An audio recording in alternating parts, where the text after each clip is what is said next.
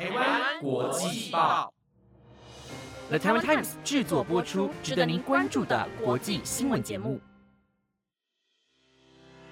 欢迎收听台湾国际报，我是彩婷，马上带你来关心今天一月二十四号的国际新闻重点。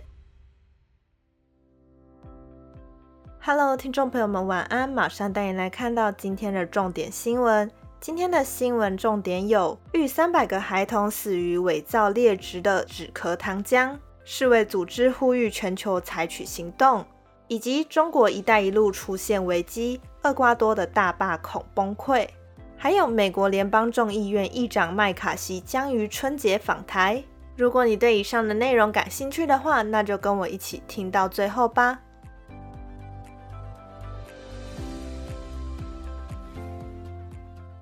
首先，今天的第一则新闻要带您关注的是儿童死于止咳糖浆的消息。继三百多名儿童死于受污染的止咳糖浆后，世界卫生组织今天强调这些事件不是个案，呼吁医疗供应链的各单位立即采取协调行动，根除全球检验不合格以及伪劣的药品。综合外媒报道，过去四个月当中，至少有七国通报和儿童非处方止咳糖浆有关的不良事件，其中甘比亚、印尼和乌兹别克累计超过三百例相关死亡事件，多数死亡个案为五岁以下幼儿。而通报的事件当中，已经有部分确认或怀疑是印度制造的止咳糖浆遭高浓度二甘醇和乙二醇污染所致。世卫组织警告，这些污染物是有毒化学物质，常用于工业溶剂和防冻剂，即使微量摄取也有致命的风险。也就是这些物质根本不该出现在药品中。世卫组织去年十月首度针对冈比亚儿童死亡个案发布警示，此后陆续针对印尼、乌兹别克发布警告，要求将印度药厂生产的止咳糖浆下架。同时，也在警示中呼吁各国加紧找出并下架所有受污染的药品，并提升供应链的管控。在发现不合格商品时发布警讯。世卫组织今天强调，相关事件并非个案，督促医疗供应链的各方采取迫切且经协调的行动。各国监管机构与政府应努力找出并移除世卫警告的所有不合格产品。除了冈比亚、印尼和乌兹别克。世卫组织今天也告诉路透社，菲律宾、东帝汶、塞内加尔和柬埔寨也可能会因为市面上有卖这些问题药品而受到影响，呼吁一百九十四个成员国立即采取行动，以防更多死亡事件发生。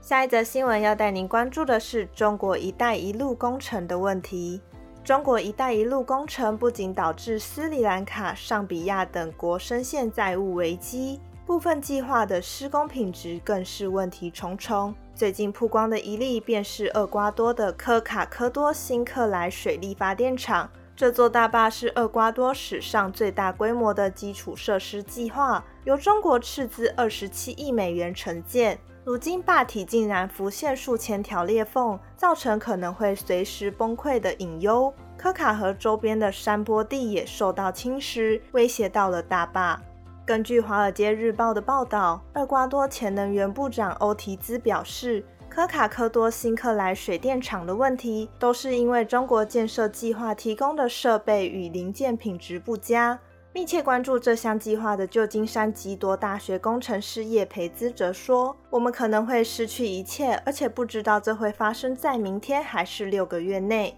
科卡科多辛克莱大坝是中国在全球各地出资兴建却出现施工问题的计划之一。过去十年来，中国企图透过耗资上兆美元的一带一路倡议，扩大其在亚洲、非洲和拉丁美洲的影响力。从巴基斯坦的港口、伊索比亚的道路到巴西的传输线，全球各地都有中资的影子。中国营建企业经常参与各国政府招标计划，或与当地承办官员直接接触，承诺可以从中国的银行和保险公司轻易安排融资方案。一旦政府紧缩开支的压力减轻，反而导致计划的成本增加。如今部分计划的劣质施工品质不仅危害重要基础设施，也使得这些国家恐怕得花上多年的时间去修补问题。据报道，巴基斯坦去年关闭尼勒姆吉鲁姆水力发电厂，因为当局在一条将水输送到山上以驱动涡轮机的隧道发现裂缝。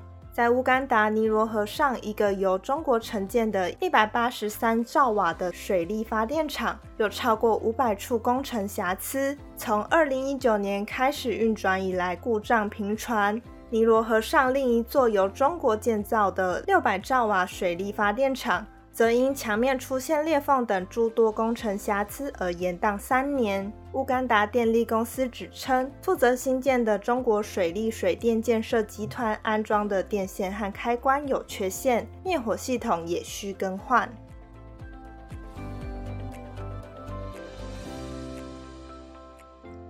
下一则新闻要带您看到的是日本的疫情。日本近期正遭受第八波新冠肺炎疫情侵袭，感染人数虽然趋于减少，但死亡人数居高不下。根据报道，日本国内二十二日通报的新增死亡人数为两百四十人，一月死亡人数达到八千一百零二人，这是单月死亡人数首次超过八千人，连续两个月都刷新了最高纪录。报道指称，在第八波的疫情中，随着感染人数增加，死亡人数从去年十一月左右也呈现了增多的情况。去年十二月达到了七千六百八十六人，超过了去年八月第七波的高峰时期。年底开始接连出现单日死亡人数超过四百人，本月十三号的死亡人数达到了五百二十三人，创下新高。日本劳动省表示，如果按照年龄划分，去年十二月以后的死者，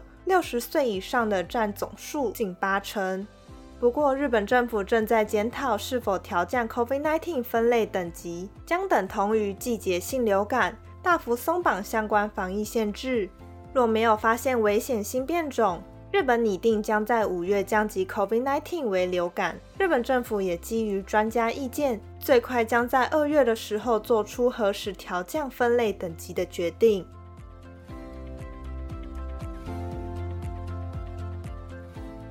下一则新闻带您看到南韩的天气。南韩在今天二十四号是春节连假的最后一天，许多民众纷纷准备返回城市开工。受到冬季寒流与强劲风势的影响。今日原定在济州机场起降的四百七十六架航班全数停飞，至少四万名旅客被迫困在济州岛上。根据媒体报道，由于南韩强烈寒风来袭，当局发布的全境寒流警报。济州岛航空当局表示，因为间接性降雪导致视线模糊，航班需全数停飞。已经在前一天透过手机简讯通知旅客。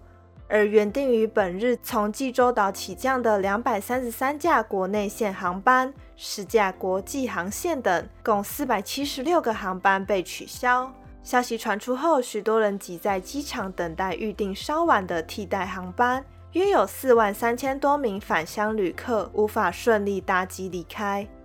其中有一名收到停飞消息的中年女性表示。他本来打算在农历新年假期结束后的早上到金浦，但他收到一则简讯，航班被取消，而他正在等待替代航班回首尔。对此，济州岛的航空管理局表示，目前已经发布风切强风警报，将成立紧急应对组，准备临时飞行计划、机场除雪和空中交通管制等措施，例如确认旅客情况并提供物品住宿。积极解决机场拥堵和旅客不便的问题。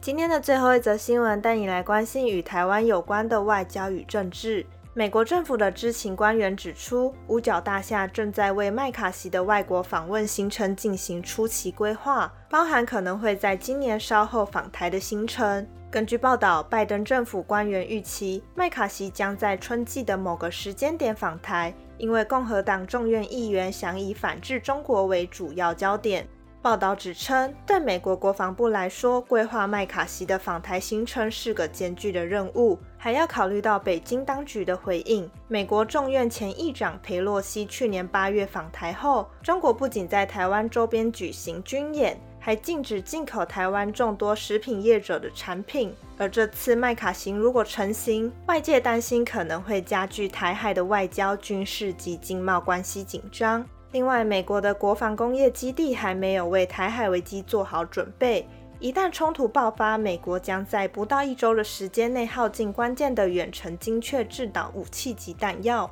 在一份报告中提到，乌俄战争反映美国国防工业基础的严重缺陷，战争耗尽了美国的武器系统及弹药库存。报告也点出，这意味着印太地区的战争可能需要更多的远程弹药。而战区内也同样需要更多的弹药库存。报告建议美国重新评估军火需求总量，建议战略弹药储备，确定可持续的弹药采购计划，以满足当前和未来的需求。